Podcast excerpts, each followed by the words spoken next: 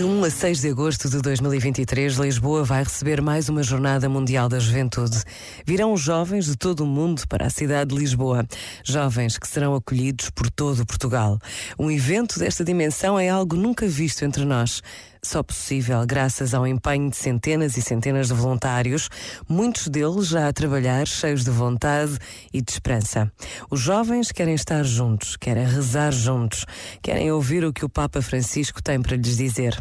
Permanece no coração de tantos o desejo do encontro com Deus, o Deus que se revela na pessoa concreta de Jesus, aquele que morreu e ressuscitou. Por vezes, esta pausa para se inquietar o nosso coração Pensa nisto e boa noite.